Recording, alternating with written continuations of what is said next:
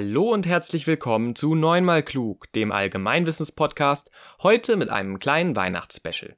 Ihr habt schon länger nichts von mir gehört, was nicht nur an Corona, sondern auch an meiner Journalistenausbildung und dem intensiven Studium lag. Aber jetzt über die Feiertage habe ich endlich mal Zeit gefunden, euch eine neue Folge aufzunehmen. Heute, an einem der höchsten christlichen Feiertage, geht es, wie sollte es auch anders sein, um Kirchen, genauer gesagt um Dom, Kathedrale, Münster und Basilika. Ich habe mich gefragt, wo liegt da eigentlich der Unterschied? Das finden wir jetzt heraus. Los geht's! Definiert Neues aus der Erklärbar.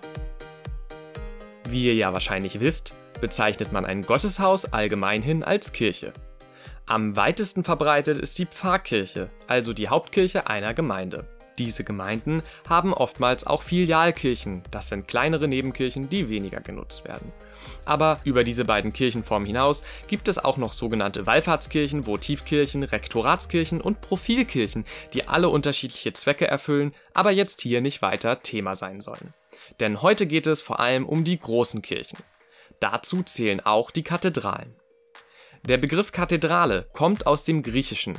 Das Wort Kathedra bedeutet Ruhesitz oder auch Lehrstuhl. Eine Kirche ist also eine Kathedrale, wenn ihr ein Bischof vorsitzt. Dies trifft im übertragenen, aber auch im wörtlichen Sinne zu, denn der Bischofsstuhl, der wie eben schon gesagt im griechischen Kathedra heißt, steht oftmals in der Kirche an einer sehr gut sichtbaren Stelle.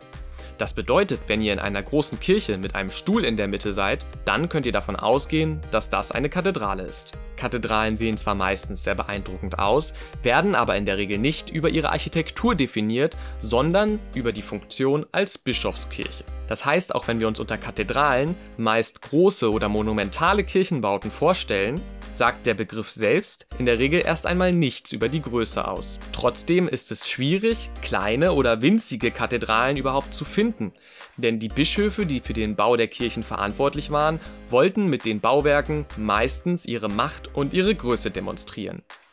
In Deutschland werden aber die wenigsten großen Bischofskirchen auch als Kathedralen bezeichnet.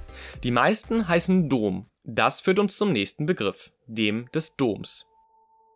Und jetzt? Dieser Begriff, also der des Doms, hat sich im Deutschen eingebürgert. Und das, obwohl es einen fundamentalen Unterschied zur Kathedrale gibt.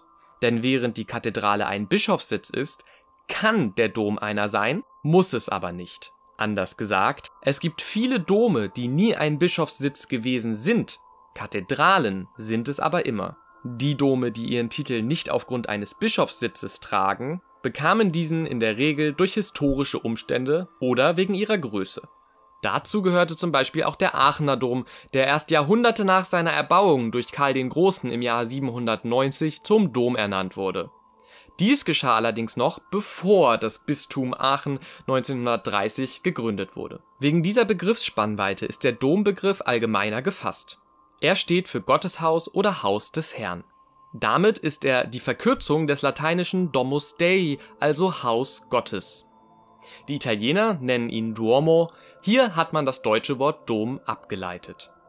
In Deutschland kennt man viele Dome, zum Beispiel den Kölner Dom, den Bremer Dom, den Berliner Dom, den Dom zu Speyer oder den Dom zu Aachen. Das bedeutet, Dome haben oft einen kathedralen Status, werden aber in Deutschland fast nie so genannt.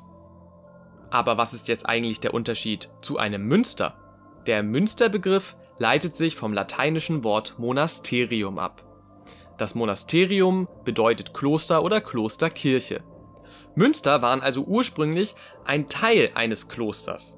Zunächst trugen also nur die Kirchen von Klöstern und sogenannten Stiften, also gemeinnützigen Einrichtungen der Kirche, diesen Namen. Im Mittelalter wurde die Bedeutung des Münsters dann auf Großkirche ausgeweitet, wodurch heute einzelne Bischofskirchen und Hauptkirchen von bestimmten Städten diesen Namen tragen. Das Münster ist also eine traditionelle, aber ziemlich bedeutungslose Bezeichnung. Im Grunde sind Münster also normale Pfarrkirchen. Das berühmte Ulmer Münster zum Beispiel ist so groß wie eine Kathedrale, war aber niemals Bischofssitz und ist deshalb ein Münster. Ein Funfact am Rande, dieses hat mit 161,53 Metern Höhe den höchsten Kirchturm der Welt. Zuletzt kommen wir noch zur Basilika. Die Basilika ist ein Raumtyp einer Kirche. Also eine alte Bauform, die noch aus der Römerzeit stammt. Sie hat mindestens drei nebeneinander liegende Schiffe, wobei eines davon höher ist als die beiden seitlichen Schiffe und einen eigenen Lichteinfall besitzt. Die Basilika ist den römischen Prachtgebäuden nachempfunden, in denen früher oft Gerichtssitzungen oder wichtige Verhandlungen abgehalten wurden. Sie leitet sich vom griechischen Begriff Basilike Stoa ab, also der Königshalle. Neben der Bezeichnung für eine Raumform kann die Basilika aber auch ein Ehrentitel sein, der durch den Vatikan verliehen wird. Dieser Ehrentitel wird in Basilica Minor und in Basilica Major unterschieden. Insgesamt gibt es 1600 Basiliken mit dem Titel Basilica Minor, aber nur sechs mit dem Titel Basilica Major. Letztere gehören zu den wichtigsten katholischen Gotteshäusern. Das war's auch schon wieder. Ich hoffe, ihr habt was dazugelernt und wünsche euch frohe Feiertage.